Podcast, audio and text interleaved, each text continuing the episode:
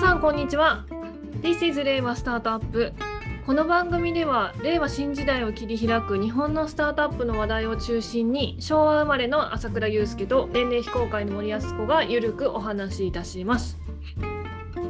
はい、はい、ということで朝倉さん、はい、昭和生まれの朝倉です。はいお元気でしたか？絶好調です。最近はなんでそんな絶好調なんですか？いやいやいや、これさ、俺昔マッキンゼーっていう会社にいたんですけれども、はい考えたんですよ。なんかあの調子どうってみんな何も考えずに言うじゃないですか、上司の人たち。はい挨拶ですよね。挨拶ね。まあいいんですよ。Hey, what's up? って感じで。で、これ、なんて答えればいいのかなと思って、あーこんにちは、あー元気ですっていうのもなんか、あれだしなと思って、えー昔あの、巨人に中畑っていうあのプロ野球選手がいたんですけど、はいなんか何を聞かれても絶好調っていうふうに答える選手だったっていう逸話を聞いていてですね、あの僕は全然世代じゃないんですけど、中畑選手の。まあだからもう何を聞かれても、とりあえず、えー絶好調ですって答えるようにしていたという、えー新卒時代からの修正ですね。なるほどそれを真に受けて、えー深掘ってしまったと。はい。対して絶好調でもないかもしれないですけど、はい。失礼しました。はい。はい、じゃあですね、今週サクッとあのスタートアップの話をしていきたいと思うんですけれども今ですね、世の中が大変なことになっておりまして、いや、大変だね、これは。今日がですね、ちょうど2022年の2月25日なんですけれども、はい。もうどのニュースもあのウクライナの情勢一色でございます。うん。いや、むしろなんで今までずっと、なんかね、あのーケーブルとかさ、ケーブルっていうか、まあ BS とかって割とやってたけど、なんか、はいなんで日本のメディアここまで扱わなかったんだろうって引くぐらいだったから、ようやくうんだいぶ出るようになったなっていうふうに思いますけなるど、ほど。うん。大変なことになってますね。ね、大変なことになっていて、まあ、えっと、ロシアが絡む話になってきてるので、ちょっとうん私、この辺の国際情勢って、あの、あまりにも場違いで、あの、はい。見当外れなことをあの言いそうなんですけれども、はい。まあ、その地政学の話と経済の話とってはいいう形で、経済の中、まあ、ど、どっちに含まれるのかちゃんと理解できてないんですけど、うん、まあ、エうんネルギーの話とっていうところがいろいろこう混ざり合って日本にもこう影響が出てくるというふうに理解しておりますと。うんうん。もう、あの、塩野誠大先生の得意分野ですね。そうですね。あの、私もポッドキャストをよく聞いて、あの、そうなんだと思って理解してるんですけれはい。ども、僕も、あの、やめニュースピックスの野村さんのポッドキャストを愛聴しております。はい。私も毎日聞いております。そんな、そんな中で、えっと、じゃあ我々、じゃあこの話題、まあ触れないわけにはいかないよなって思いながら、じゃあ、うんウクライナかけるスタートアップっていうところで、うんうん。あそもそもウクライナのスタートアップってどういうところあるんだっけっていうところを軽く見れ見れ見うん、見ていこうかなと思っております。はい。ちなみにウクライナ、おウクライナ、はい。知ってますか？ウクライナ初の有名なスタートアップって聞かれてパッと思いつきますか？正直わかんないんですけど、全然。ただ、僕、自分が2010年ぐらいとか、それこそスタートアップやってて、で、ウクライナの人って、まあ、東欧の人、なんかね、すごい数学得意だと。うーん。で、なんかめちゃめちゃなんか、あの、いいエンジニアが多いっていうので、それこそ、あの、クラウドソーシング、まあ、あの、まあ、アメリカ系の、米系のクラウドソーシングサービスですけど、そういったところでリモートで、あの、採用されて働くウクライナ人って、なんか、十数年前なんか結構いたよなっていう記憶がありますね。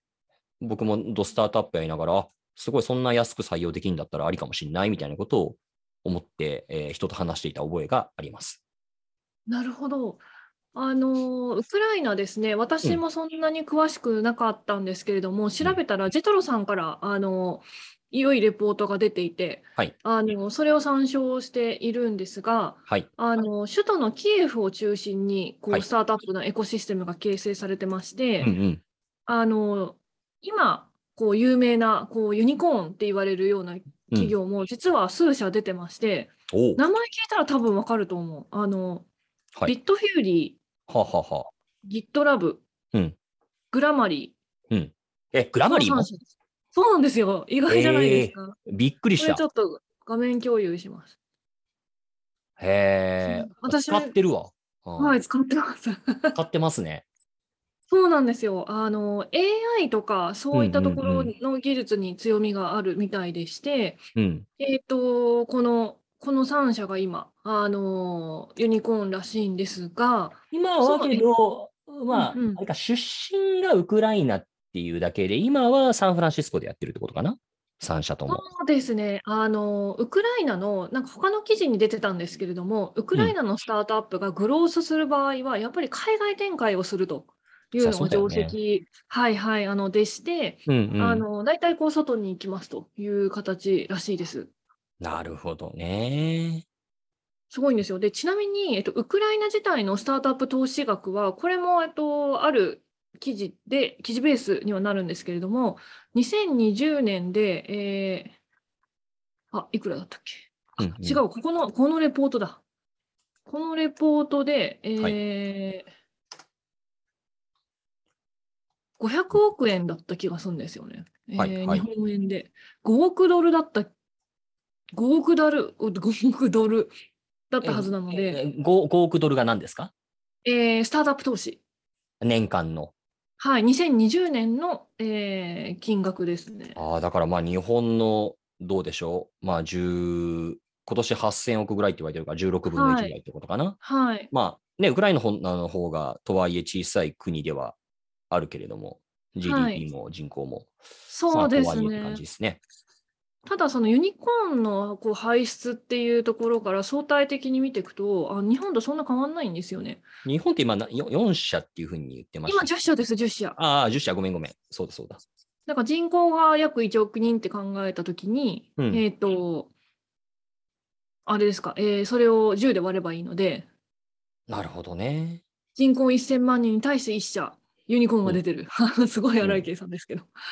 まあまあ、けどその比率で言うとあんまり変わんないんだけれども、ただまあはい GDP の大きさだとかで言うともっとそうですね差あるはずだし、確かに、まあここですね。ね、さらにまあベンチャー投資額、まあ日本もね、ベンチャー投資額とはいえ GDP のサイズに比べて少ないというふうに言われてますけれども、まあ同様にかなり少ないはずなんですよね。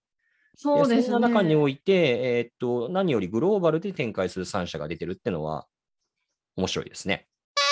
面白いですよね。あの、結構こう、いろいろな、こう、まあそういったこう、なんていうんですか、企業を輩出できるように、こう、施策もいろいろこうされていまして、ウクライナ最大の IT カンファレンスみたいなのもありまして、これが i フォーラムって呼ばれる。ものがこうかこう開催されてまして、ここに多くのこうスタートアップが今、こう参加して、あのプレゼンテーションなんかが行われていると。へえ。ジェトロさん面白い資料作るね。面白いですよね。これ見てて面面白くて。へでえ。あえーウクライナのこう強みっていうのが AI、サイバーセキュリティ、自然言語処理、ナノテクノロジーらしいです。うんうんうん。なんか確かに自然言語処理とかなんか強いっていうイメージは、なんか、なんかあるし、ななんでなんだろうな。わかんないもう完全にグラマリーのイメージまあ、グラまあで、まあ、で、そこでグラマリーっていうのはなんかつながる気はしますけどね。そうなんですよね。で、あここです、あここ、ここですね。で、ウクライナもこう IT のあの文脈が今、コロナであの成長を見せていたところあのでして、あのビジネスのオンライン化ですね、これは日本と同じ文脈になると思うんですけれども、うん、あの特にそこが伸びていたという形ですね。なるほど。で、これだ、ここだ、ここにありました、金額。ウクライナ発スタートアップの投資額規模は2016年以降、1活し一貫して成長を続けていて、はいえー、2020年は5億7100万米ドル。だから500億円ぐらいですよね。うんうん、まあ600億ちょっとかな？600か。円。うん、になりますという形なんですね。ねこれがウクライナのこうスタートアップ事情という形で。ニコン4社いるというのはすごいですね。すごいですね、すごいですね。うん。で、今日はあの他の記事とかでも、じゃあ、あのウクライナのスタートアップが今どうしてるかみたいなうんうん。記事が、あのテッククランチジャパンさんから出てましたけれども、はい。あのこうあ今言った3社じゃないところの、うんえっ、と、リードルってところかな。うんうん。えっ、と、PDF や電子メール、生産、その他生産性ツールを手掛けているリードルは、えっ、と、こう、今のところ、こう、なんかこう、こう退避するとか、そういったことはあの考えていないみたいなことが書かれてますかね。現時、あ、そうだ、うん現時点ではチームのあの避難は行われていませんみたいななるほど。ことがあの記事に書かれていたりします。うん。なるほどね。まあけど今回こういうことがあると、まあそれこそね、ナチス間のドイツでいろんな頭脳流出が起きたのと同様に、まあちょっと頭脳流出っていうのが起きるのかもしれませんね。うーん、私まあ結構なんかまあ、うん、複雑だな。うん。そうですね。なんかこういった時になった時にこう、まあどう、どう、まあ、もう見守るしかないっていうのが大変もどかしい感じなんですけれども。うん、まあそうですね。ちょっとあんまり不用意に、ちょっと政治的な、ね、な何をどう踏み込むべきなのかっていうことは、うん、あんまりちょっと素人判断では話しにくい点ありますけれども、うん。まあだけど、いずれにせよそういった、まあ情勢の中にあっても、ある種、うそういった3社のユニコーンを輩出できるような、あーうんうん。ことが実現できてるってことはある種すごいし、すごいですね。まあだからこれ僕なんかもよく言っちゃっていて、まあそもそも比べるのがおかしいって言ってよく怒られて、まあまあぶっちゃけそうだよねって思いつつも、まあわかりやすいフレーズだから言うんですけど、まあなんで日本から GAFA が生まれないのかみたいな話ってあるじゃないですか。はいはい。まあまあわかりやすいから言っちゃうんだよね。で、まあそもそも比べるのがあすいまあ今何が起こったかということを あのリスナーの方に解説すると森さんがくしゃみをしました。すいません。どうです？失礼しました。えっと、なんだっけ？あのーまあ、それを思うと、なんであの日本から GAFA が出現しないのかっていうよりは、はいなんで日本からグラマリーが出現しないのかってことの方が、よりリアリティのあるクエスチョン、あるいは別にウクライナじゃなくても、例えばになぜ日本から Spotify が生まれないのかみたいな方が、より本質的な問いのような気もするんだけれども、一方で、じゃあその生まれたユニコーンが結局海外移転してしまっていて、それで果たしていいのかどうなのかみたいな議論はあるよね。うんだからそれはなんかまあ、もどかしいよね。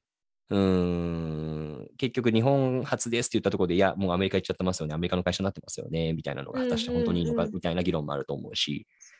うーん。いや、よくある言うのが、教育の世界でもさ、日本って、かろうじて日本国内であのちゃんとした教育が受けられる。まあ、高等教育、まあ大学ですよね。高等教育が受けられる国として、まあ、稀有な国だっていうふうに言われてますけども、もう少し小さい国に行くと、もうそもそも高等教育の機関としてそこまで、えー充足したところがないから、まあ、海外に行かざるを得ないっていう環境もあるんだと思うし、うんただ一方でね、それがなんか内向きな構造を作ってしまうっていうところもあると思いますし、うん、なんかちょっと何の話をしてるのか分かんなくなってきましたけど、うん、難しいですね。はい。ということで、あのウクライナの話をあの深掘るにはもうちょっと勉強する必要があると思うので、しましょうはいあの今日は、えっと、ここまでとしまして、ただあの、あの引き続きウクライナ発のスタートアップの動向は、えっと、ウォッチしていきたいと思うので、うん、あのまた見ていきましょう。はい。